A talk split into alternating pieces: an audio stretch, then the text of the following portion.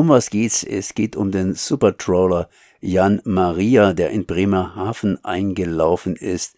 Aber darum geht's eigentlich gar nicht. Es geht um Fischfang. Das heißt Fischfang, Ausbeutung der Meere. Und ich bin jetzt gerade hier verbunden mit der Greenpeace-Expertin ähm, Franziska Salmann und die kann mir mehr zum Trawler Jean Maria erzählen. Ja, hallo, äh, danke erstmal.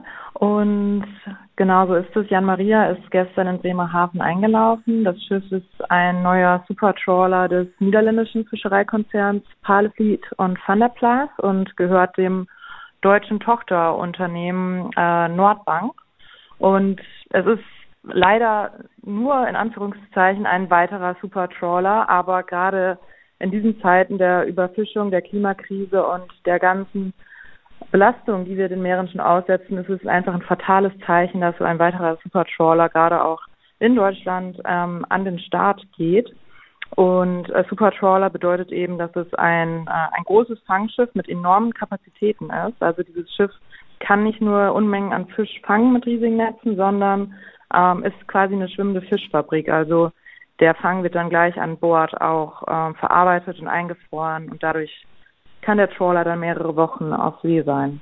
Wo wird denn dieser Trawler eingesetzt? Ich habe immer gehört, unsere Trawler, unsere ist natürlich ein schönes Wort, unsere Trawler fischen vor Afrika. Ja, dass auch unsere äh, Fischereiflotten vor Westafrika eingesetzt werden, das ist in der Tat ein großes Problem, weil dort dann eben vor Ort ähm, der Fisch weggefischt wird und nach uns, äh, also zu uns, nach Europa geschifft wird, äh, wir von diesem Fisch nicht abhängig sind und äh, ja, im Gegensatz dazu die lokale Bevölkerung von Westafrika schon auf die Proteinquelle. Und das ist eine große Ungerechtigkeit auf der einen Seite. Auf der anderen Seite, was die Jan Maria jetzt konkret betrifft, die soll im Nordatlantik eingesetzt werden. Das würde die Fischgründe von Westafrika nicht betreffen. Das ist allerdings kein, äh, kein Anzeichen dafür, dass das jetzt alles in Ordnung ist, was das Schiff machen wird weil auch unsere Fischbestände im Nordatlantik sind überfischt und unter anderem sollen auch Grundschleppnetze eingesetzt werden von der Jan Maria. Grundschleppnetze, das ist somit die zerstörerischste äh, Fischereimethode, die es gibt, weil dabei werden eben ähm, Schleppnetze über den Meeresboden gepflügt, in den Meeresboden gepflügt, was dazu führt, dass ähm, auf der einen Seite natürlich der Meeresboden aufgewirbelt wird, alles was dort unten lebt und wächst, auch unter anderem ähm, Kaltwasserkorallenriffe, geht dabei verloren. Ähm, außerdem wird CO2 aus dem Meeresboden aus ähm, aufgewirbelt und wieder freigesetzt und genauso ist es auch mit Schadstoffen, die vielleicht am Sediment gebunden sind.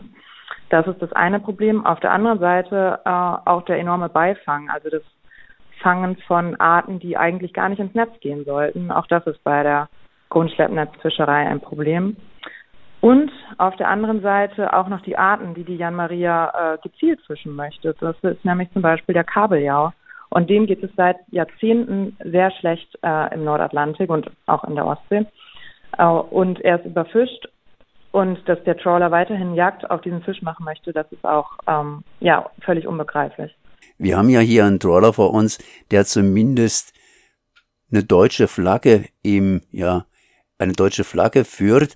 Auf der anderen Seite ist es auch eine niederländische Firma und äh, ja, wir sind halt auch hier entsprechend Europa. Wie hängt denn das Ganze hier zusammen? Das heißt, haben wir hier Kapazitäten, um auf dem Meer zu fischen und, und wie läuft es ab? Ja, die Fangquoten, die werden ähm, EU-weit festgelegt für den Nordatlantik. Ähm, und das ist jetzt gerade im Dezember auch wieder passiert. Da haben sich die EU-FischereiministerInnen zusammengesetzt und äh, neue Fangquoten beschlossen. Das Ganze soll auf die auf wissenschaftliche Empfehlungen zurückgehen, die vom ICES, vom Internationalen Rat für Meeresforschung, vorab ähm, empfohlen werden. Aber ganz oft werden diese Empfehlungen nicht ausreichend berücksichtigt und die Fangquoten werden zu hoch angesetzt. So auch wieder dieses Jahr.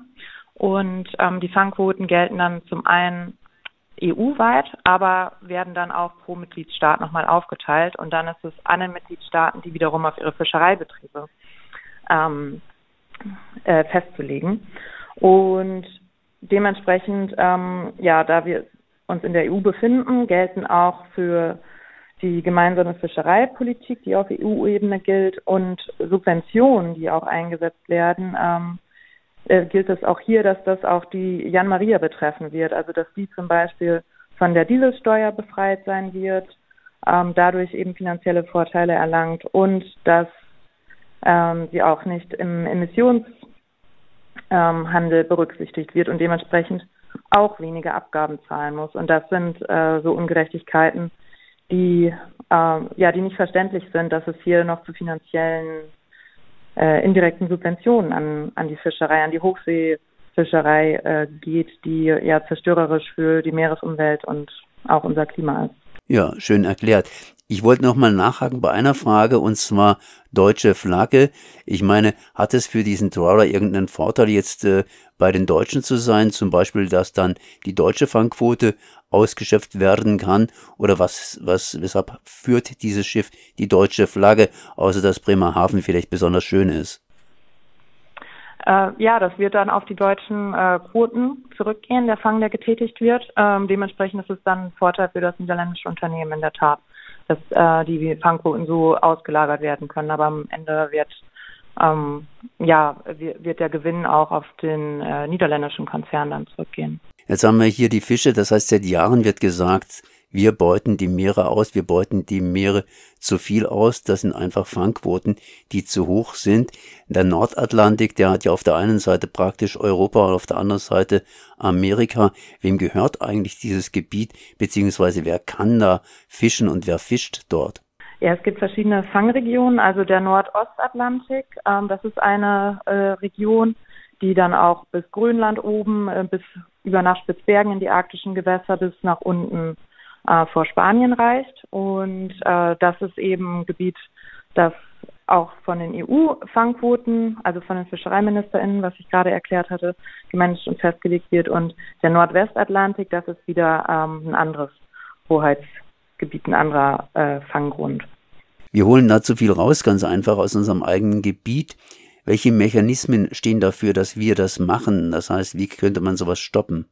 Wir brauchen eine Veränderung der gemeinsamen Fischereipolitik, also unserer EU-weiten Politik. Wir brauchen ähm, stärkere und strengere Fangquotenbegrenzung. Also es kann nicht sein, dass wir weiterhin über die wissenschaftlichen Empfehlungen hinaus fangen, wobei es ganz klar ist, dass wir ähm, unter den wissenschaftlichen Empfehlungen sogar ansetzen müssten weil eben ähm, unsere Meere und auch äh, unsere Fische durch weitaus mehr als nur die Fischerei ähm, bedroht sind. Also auch durch den äh, durch den Klimawandel, durch die sich erwärmenden Meere. Da beobachten wir ja auch gerade seit fast einem Jahr, dass die Meeresoberflächentemperaturen viel viel höher sind als äh, es jemals der Fall war. Das beeinflusst Fische und ähm, ihre ihre Lebensräume natürlich auch.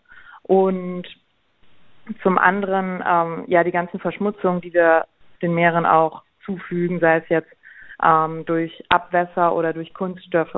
Stoffe. Ähm, und das alles muss eben auch berücksichtigt werden, wenn wir die Fangquoten ansetzen, weil die Lebewesen im Meer dadurch durch unsere anderen Belastungen eben auch schon so sehr gefährdet werden. Ähm, also da müssen wir auf jeden Fall rein und wir müssen äh, andere Anreize setzen. Also es kann nicht sein, dass wir unsere Flottenkapazitäten weiterhin ausbauen und weiterhin solche Supertrawler an den Start bringen, wenn wir eigentlich diese Flotte minimieren äh, müssten. Und ja, da gibt es einfach noch einiges zu tun, um äh, sich zumindest in die Richtung einer nachhaltigeren Fischerei zu bewegen. Fischereiminister Özdemir hat ja hier einiges gesagt. Auf der anderen Seite ist es natürlich auch ein EU-Problem. Das heißt, die einzelnen Staaten in Europa konkurrieren miteinander. Sollte da die EU mehr Macht erhalten oder sollte man das eher staatlich lösen.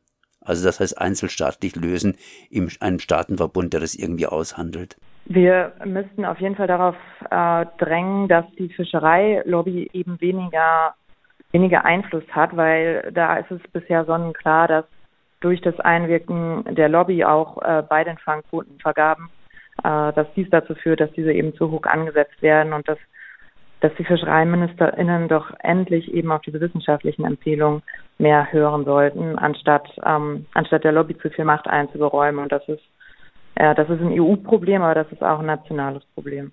So zumindest hier Meeresexpertin Franziska Salmann von Greenpeace zum Problem der Fischerei.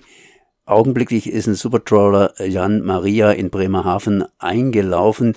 Der wird natürlich auslaufen und entsprechend die Meere weiterhin abfischen. Wir selbst brauchen im Prinzip diesen Fisch nicht oder andersrum ausgedrückt. Wir können in Zukunft selbstverständlich Fisch gebrauchen, aber dazu dürfen wir ihn jetzt hier entsprechend nicht ausschöpfen, so ausschöpfen, dass die Fanggründe irgendwann mal erschöpft sind. Merci auf jeden Fall. Vielen Dank auch.